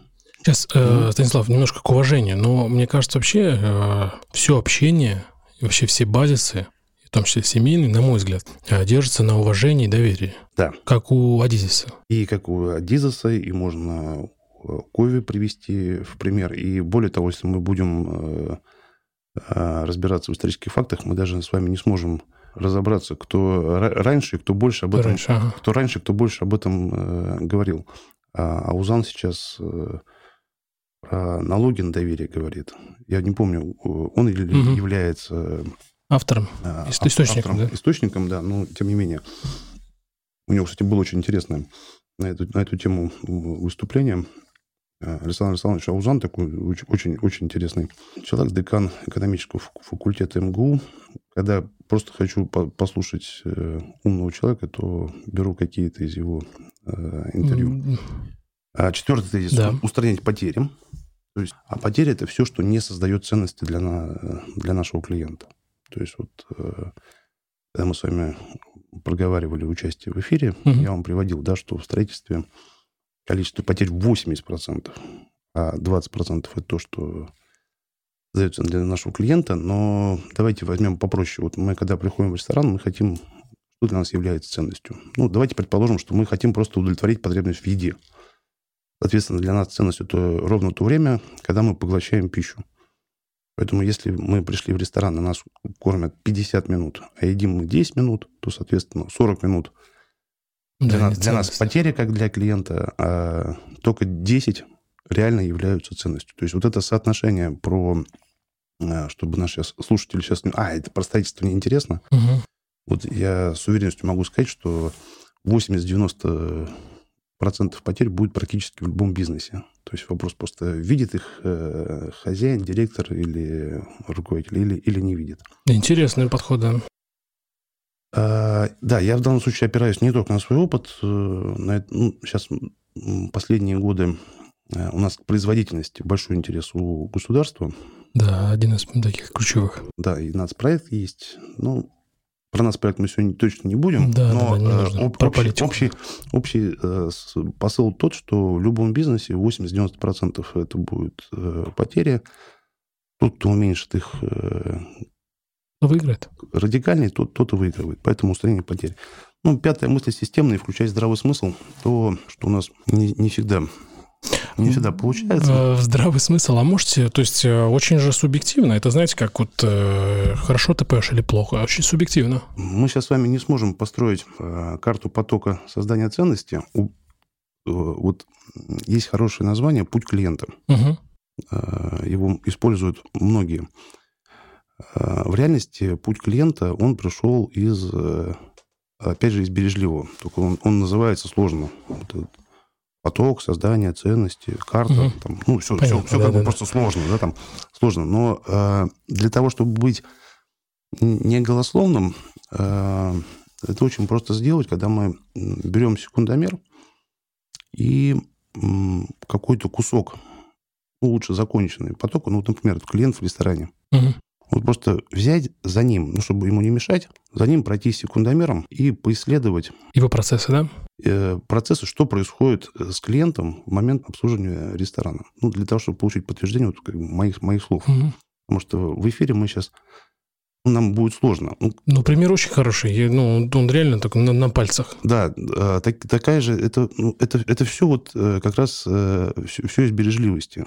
То есть... Ну, то есть из точки А в точку Б замеряем, понимаем, где лучше, где лучше улучшить, упростить. Да, и мы просто понимаем, у меня э, на семинаре вообще есть такой э, э забавный, забавный пример, получился случайно. То есть э, для того, чтобы э, как раз э, сделать первые шаги по обучению, мы с помощником завариваем чай, разыгрываем сценку. Я прихожу, я клиент, Илья играет официанта, официанта, который неуклюжий. Угу. То есть он там пять раз меня переспрашивает о том, что какой чай. Я понятно, что черный. Угу. Там, вам с лимоном. А лимон нарезать или порезать. Там, а сахара сколько? Понятно, группа начинает беситься. Все это действие происходит 4 минуты. Они все сидят с секундомерами, и, соответственно, они возмущены. Ну, как можно так э, безобразно долго обслуживать? Я спрашиваю, ну что, ушли бы из такого кафе? Ушли бы, конечно. Они начинают делать, я даю те же самые 4 минуты, через 4 минуты вообще ничего не сделано, то есть не могут еще описать. То есть, а для них время тянется по-другому. То есть ты когда да, ты когда находишься в, в ожидании, потоке, да. ты в ожидании ты находишься, ты у тебя вроде бы все тянется, никак не закончится, а когда ты в потоке, причем у них поток тоже бестолковый, потому что они еще не умеют это делать. И через 8 минут мы там только получаем прообразы, э, но очень хорошо тоже включают мозг блин, да, ведь, а я ведь тоже так туплю, когда там выполняю свой проект. Ну, со стороны все умнее. Да, да. Поэтому про... Э, мы, когда пишем с вами подкаст, мы угу. не сможем какие-то вещи там еще глубже детализироваться, но надеюсь, что все равно какие-то Но э, то, забросы произойдут. Очень, ну, на самом деле полезные вещи вы говорите, и я думаю, что если кто-то захочет э, углубиться, так скажем, в, в бережливое производство, просто купит книгу «Путь самурая 2.0». А, все, а, немножко в сторону, все, все, все книги, которые, про которые я сказал, я все в описании расскажу. Все, все можно будет э, посмотреть, купить, прочитать. А, давайте тогда вот про производство еще немного. Вы говорили про Форда, про Деминга, Тойоту, да, Тейлора и э, все вот эти классики. А, прочитал, прочитал в одной книге, может быть, это была статья, что Форд консультировался с Гастевым, с нашим советским там, экономистом, наверное, как его лучше назвать? Ну, э, Алексей Капитонович Гастев, э, он организатор НОТ, научное э, движение научная организация труда. Он был руководителем института э, в, 20, в конце 20-х. Э, у меня свидетельств... Я не читал переписку mm-hmm. Форда Гастева или Гастева Форда, потому что тогда Зума не существовало, поэтому... Ну да, пока не изобрели Да, но э, я тоже э, сталкивался о том, что они общались. Они э, общались, вот кто у кого брал э, консультации, mm-hmm. я сказать не могу. Но а то, что в Советском Союзе, ну, вот благодаря э, Гастеву, вполне могла появиться э, производственная система только не Toyota, а какая-то российская, это исторический факт. И Юрий Павлович, которого я упоминал, он э, очень хорошо высказался, что вот появление бережливого производства в Японии – это историческая случайность. Тут совпали так звезды, не более того. Интересно, а почему же? Ну, потому что э, э, Деминг поехал э, читать лекции вместо Шухарта, не менее известного, точнее, сейчас менее известного, угу. но в, те, в ту пору более известного. Более популярного, да. Более популярного и известного человека, и Деминг его считал своим э, преподавателем. Шухарт заболел ангиной и предложил Демингу. Угу. А Деминг, который был не востребован в, в Америке, согласился. Ну да, вот. А в Японии э, он был знаком с сыном одного из ветеранов японской, японского бизнеса, который на выступлении Деминга собрал 300 э, олигархов Японии того периода. Того там времени, 80% да. производственников оказалось. Вот про это, про это не пишут, кстати. Вы вот говорите про это, а я первый раз про это слышу, и поэтому очень мало упоминаний про это часть, я на, на что-то делал ссылку э, в «Пути самурая», потому что... 2.0. 2.0, да, да, потому что у меня было... Как раз я хотел донести э, большему количеству людей больше структурированной информации про бережливое производство. Там приведены обзоры на 28 книг, которые я считаю там самыми э, сильными. В бережливом производстве, да? В бережливом производстве, да. И э, кейс там из э, собственного опыта. И достаточно часто, вот на этой неделе будет День памяти Юрия Павловича Адлера. Я думаю, что я точно э, приведу там и какие-то свои эфиры с Юрием Павловичем, и как раз э, на Литресе есть замечательная книга, сейчас не смогу ее воспроизвести угу. по памяти.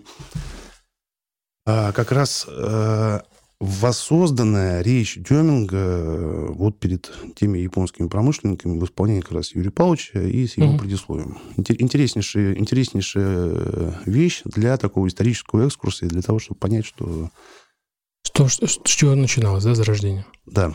Юрий Павлович Адлер. Юрий Павлович Адлер. Да. Ищите, друзья, на Литресе. Такая маленькая рекламная пауза, не проплачена. А, хорошо, то есть, а, исходя из а, вашей логики, то бережливое производство, и оно же бережливое мышление, хорошо ложится на все спектры нашей жизни, на любой бизнес, лишь да. бы было желание. На любой бизнес. Э, ну, даже вот я приводил пример именно из личной жизни, потому что на быт тоже хорошо ложится. А что хорошо ложится на быт, то хорошо ложится и на бизнес, да? Да. Да. Хорошо, ну что, давайте двигаться дальше. И э, про книги я хотел поговорить. Э, про... Вы уже автор четырех книг. Ну, про ваши книги мы говорим в нашем эфире. Но э, и я хочу больше поговорить про процесс. Э, люблю сам процессы. И вы автор книг четырех, а, и мне как человеку далекому от написания книг, а, мне всегда интересно, как люди приходят к этому. И вот мне очень посчастливилась, опять же, возможность у вас спросить, как вы пришли к тому, что хотите написать книгу. Ведь книга, ну, это такое, как бы, на мой взгляд, это очень серьезная история, и это даже, ну, это, во-первых, это модно сейчас в бизнесе, когда вы даете не визитку, а книгу подписанную. То расскажите про то, как вы пришли к написанию. Ну, я к этому отношусь серьезно, то есть это не, не маркетинговые цели. А, у меня точно были... У меня была боль. То есть я, ну, предположим, это был 2010 год, собственно говоря, когда мне... Я понял, что мне нужны новые компетенции, я ринулся по, по проторенной дорожке. Угу. Я не пошел э, ни в институт, ни, ни, не пошел учиться в бизнес-школу. Я схватился читать книги. И открыл, что достаточно быстро я могу, я умею оттуда извлекать информацию, умею ее адаптировать и применять. То есть это у меня уже э, Навык, да? Это уже был, был, был навык, да, поэтому я э, достаточно быстро. И я, естественно, как нормальный руководитель, если я могу, то, значит, все могут. Я значит, начал книги раздавать сотрудникам. Книги вы имеете в виду? Бизнес-книги, бизнес для того, чтобы они быстро читали, начинали применять, чтобы у нас вообще предприятие улетело в космос. И меня ждало большое разочарование, потому что Почему я сказал, помните, люди разные. Почему было да, да. Потому что не все читают, не все готовы, а даже те, кто читает, не готовы читать столько, сколько я. А сколько вы читаете в год, в месяц? Ну, я в, в тот период, например, когда мне нужно было поднять свою начитанность именно, именно, да. именно в этом...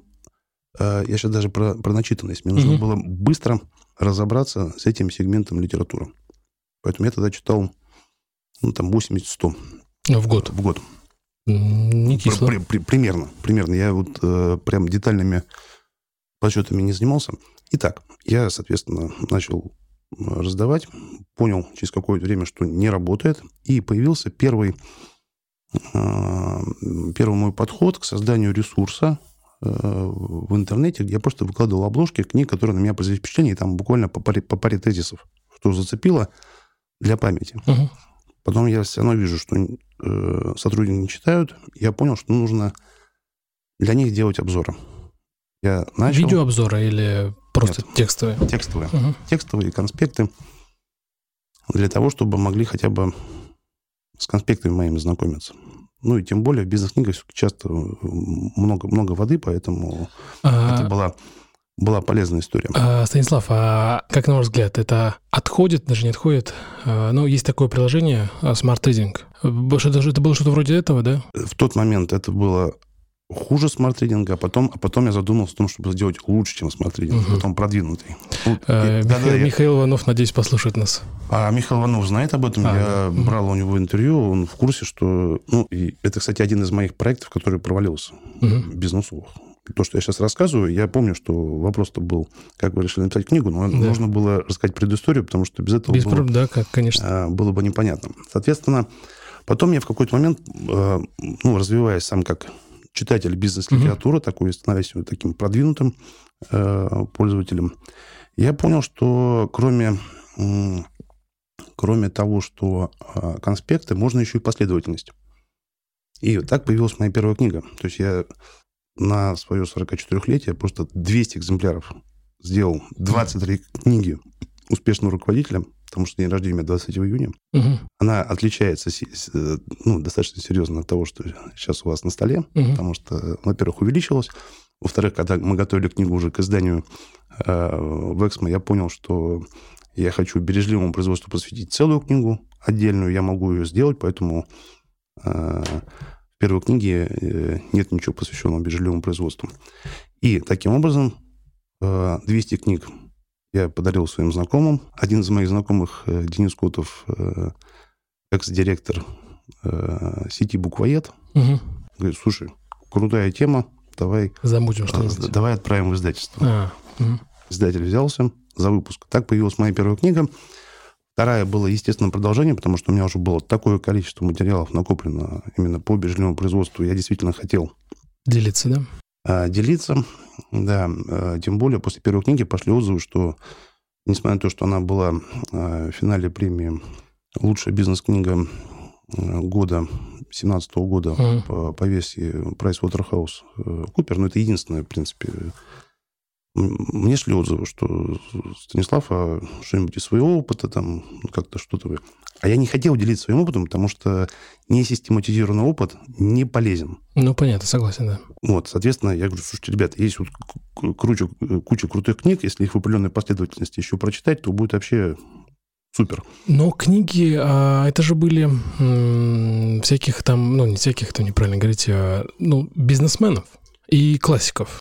У меня там были и классики, и и современные классики, скажем Но так. А, ну, я просто к тому, что, прошу прощения опять, Станислав, угу. что, а, я так понимаю, вы же в найме работали все время, правильно? Я работал... Ну, большую часть. Я работал в найме, я работал на себя, у меня были разные, разные периоды в моей жизни. Просто я к тому, что э, очень мало э, книг наемных топ-менеджеров, которые пишут про, ну, условно, свою карьеру. Может быть, мы просто не Может, знаем. Просто не знаем. Мы, да. мы, мы просто можем не знать.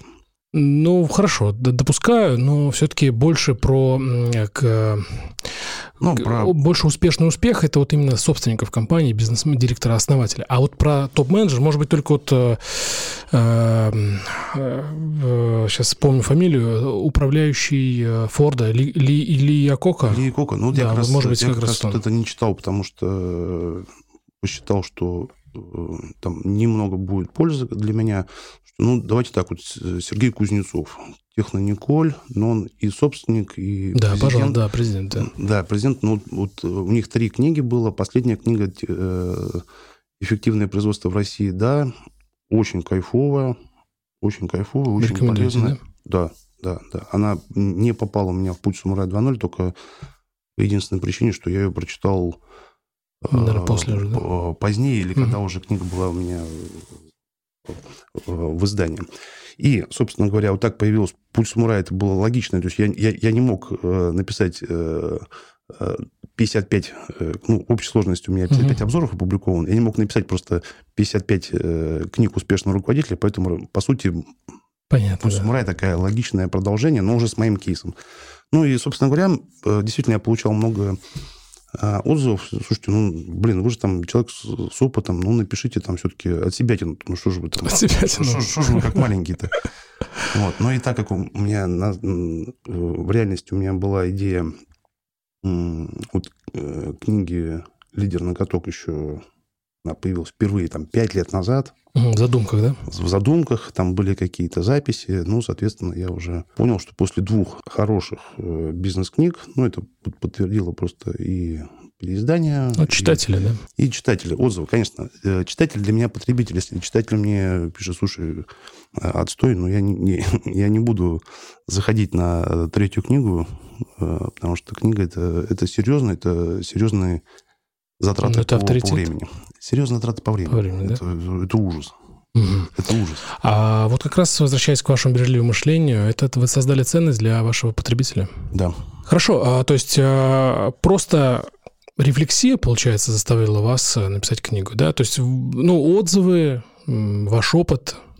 Нет, по все, все, все, все немножко и проще, и сложнее одновременно. Э, дело в том, что когда мы говорили про в самом начале про неудовлетворенность, угу. я, наверное, это как раз тоже следствие. А, во-первых, мне нужны инструменты для а, работы с сотрудниками сегодня. И когда книгу ты написал, ты ее действительно уже систематизировал, ты можешь ее дать почитать. Ну, то есть а вашей книгой вы, так скажем, разговариваете с вашими подчиненными, когда вы не с ними? Да. То есть это, это один из элементов, это один из элементов инфраструктуры угу. для развития сотрудника.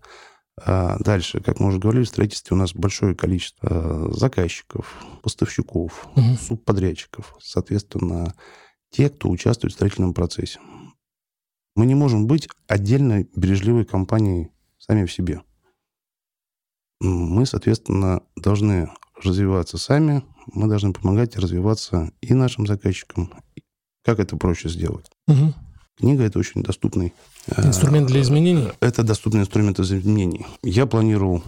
42 года у меня появилась прекрасная мысль прожить еще 50 лет. Я хочу жить в обществе хорошем. Хорошем, да. Хорошем. Угу. Да, сейчас буду обобщать, но... Ну, понятно, да, да. Хорошем. Что я должен для этого сделать? Я могу ходить на выборы, я могу ходить... Э, а, ругаться в товарища собственников жилья там, или в эксплуатирующую организацию, а могу для этого предпринимать что-то. Мгм. Я предпринимаю. Там, я пришел к тому, что пишу книги, я пришел к тому, что я преподаю, Выступаете? я выступаю для того, чтобы предпринять какие-то усилия для изменения в обществе. Чтобы всем жилось хорошо. А вы на выборы, вы имеете в виду не пойти на выборы, вы имеете в виду сами стать э, президентом? Нет, я имею в виду, что просто, ну что, я как, как, как избиратель, моя обязанность сходить на выборы. Но э, я считаю, что моя обязанность, она немножко пошире. Все-таки, если можешь оказывать влияние, оказываю. Мгм. Понятно, хорошо. А, а, вы говорили про обзоры, я все-таки упомяну, что ваш проект, а, посвященный литературе и целенаправленному чтению, бизнес-книг, как вы это называете, silaproject.com. А, Этот а, портал тоже в описании подкаста я положу. Все могут этим воспользоваться. И когда готовился к интервью, меня очень поразило, ну, не поразило, мне очень было отметил, отметил раздел, что есть разделы, где книги, которые не стоит читать, которые книги, которые не надо читать. Я, я- я, на мой взгляд, а, в погоне вот в этой сейчас за а, бизнес-литературой, за новыми информацией, это очень классный раздел, чтобы я не тратил на это время. Потому что отзывам, в, например, в ли- литературных каких-нибудь там изданиях не всегда можно верить. Ну, я, например, не всегда верю. Да, именно поэтому, когда мы спросили, э, вы хотели сделать конкурента Reading, у меня был момент, когда я хотел Мгм. сделать конкурента и Иванову, и есть проект «Книги кратко», есть Мгм. швейцарский проект Get Abstract, который э, тоже на русском языке они Мгм. делают. Мы, там проблема же в чем? Мы не знаем, кто написал обзор. Может быть, это написал Да, да. крутой чувак, а может быть, это написал студент-первокурсник э, филологического Мы не знаем, да, да, согласен факультета. Это, это, пожалуй, ключевое. Вот. А поэтому э, я закладывал большое количество функционала, но в силу то ли недостатка компетенции, то ли недостатка усилий, э, у меня этот проект как бизнес-проект, он не пошел, но я его э, как раз оставил в свободном доступе, опять же, для того, чтобы давать информацию, по крайней мере,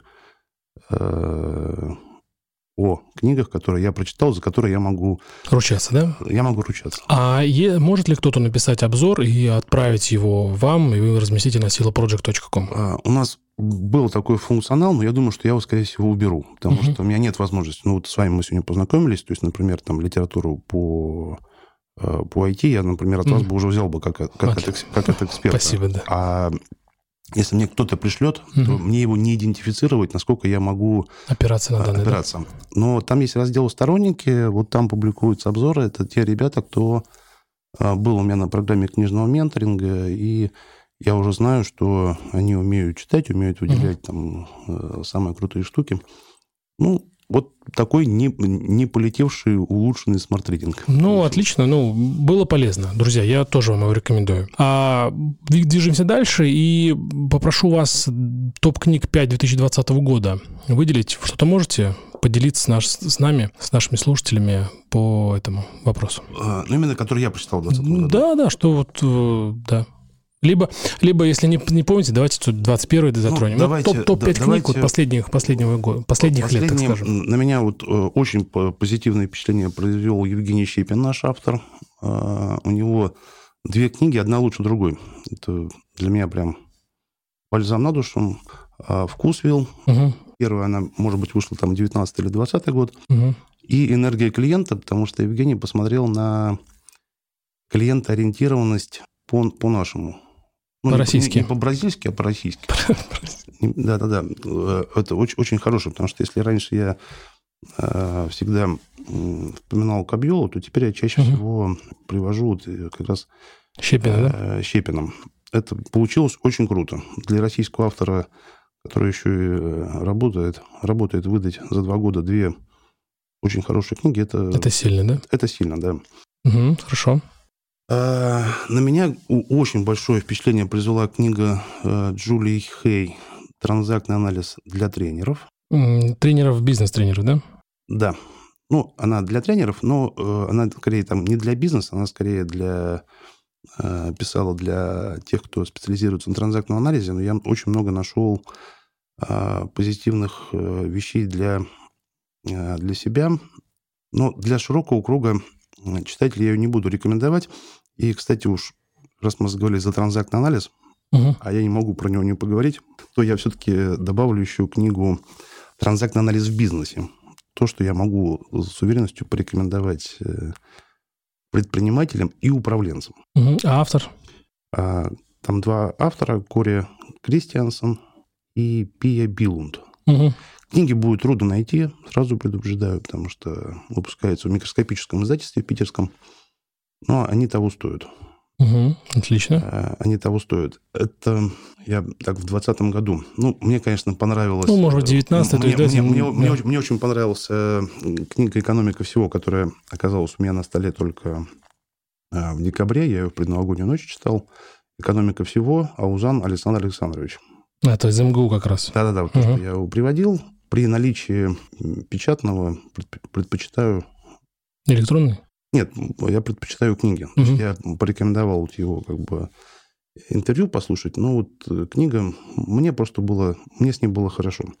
И не могу пропустить, конечно, я ее не перечитывал в прошлом году, но точно приведу, это Кристенсен, Клейтон Кристенсен, «Стратегия жизни». Мы чуть-чуть там паре, с вами коснулись темы рефлексии. Угу. А в свое время на меня она произвела неизгладимейшее впечатление, и я ее точно с высокой, с высочайшей уверенностью говорю, что всем людям, кто особенно говорит про осознанность, про угу. рефлексию, нужно ну, стоит ознакомиться. Точно. Все. Не, не, буду, ага. не, буду, не, да, не да. буду давить массой, ага. но... Да нет, это уже подавите.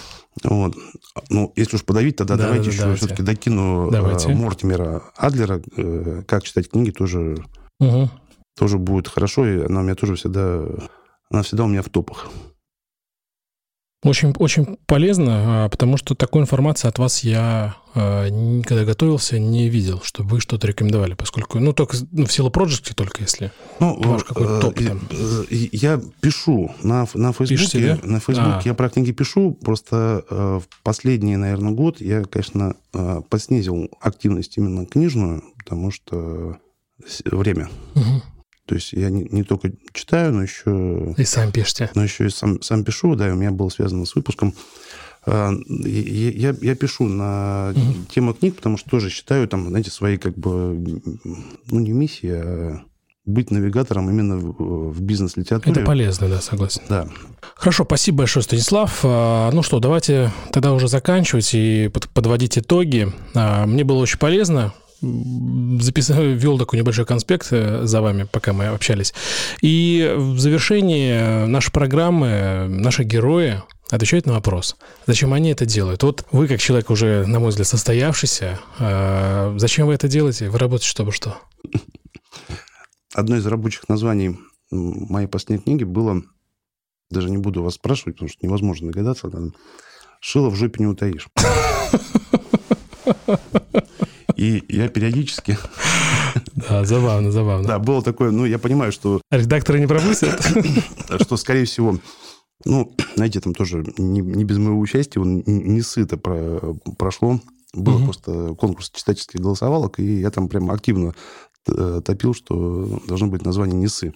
Угу. И я периодически даже как-то своей историей говорю, слушайте, ну, вытащите у меня это шило из задницы, угу. пожалуйста, кто потому что уже вот. Но э, реально мы с вами вначале на это ответили. Неудовлетворенность – это то, что э, неудовлетворенность собой, неудовлетворенность э, компании, где я сейчас работаю, неудовлетворенность тем, что...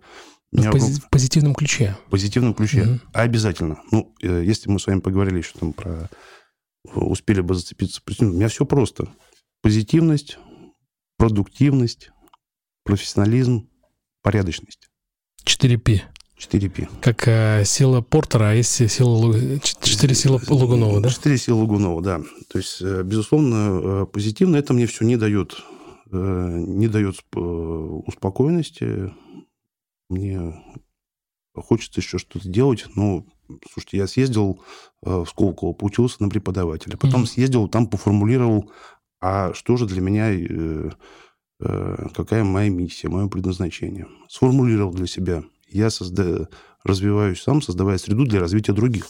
Соответственно, Очень под круто, это, да. Под это мне нужна инфраструктура. Я пишу книги, я веду семинары, я поддерживаю проект Сила Project, веду там телеграм-канал и э, являюсь, являюсь ведущим э, канала Mediametrics, программа «Пути развития», на которую я приглашаю, так же, как вы, интересных людей, с помощью которых я помогаю своим слушателям искать пути для развития. Потому что я понимаю, что э, когда-нибудь вы станете крупным, самым угу. крупным подка...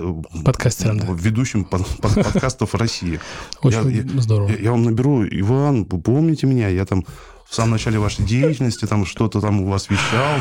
Да, да, спасибо, спасибо, Станислав, да. Вот. Ну, собственно говоря, все это мне и помогает э, э, шевелить разными частями тела, чтобы быстрее двигаться к светлому будущему. Спасибо большое. А, очень просто громадную пользу из нашей беседы а, с вами получил. Тысяча спасибо, тысяча, тысяча благодарностей. Уверен, отдаю вам и уверен, что слушателям тоже было очень полезно. Друзья, я напомню, а, это был подкаст «Зачем я это делаю?» И я Иван Нестратов, автор и ведущий. И наш герой был Станислав Лагунов. А, друзья, не забывайте подписываться, ставьте нам оценки, а подписываться, чтобы не пропустить новые серии. И ставить нам оценки, конечно же, пятерки. Друзья, спасибо вам, что были с нами. И наш герой а, Станислав Лагунов. Спасибо большое, Станислав.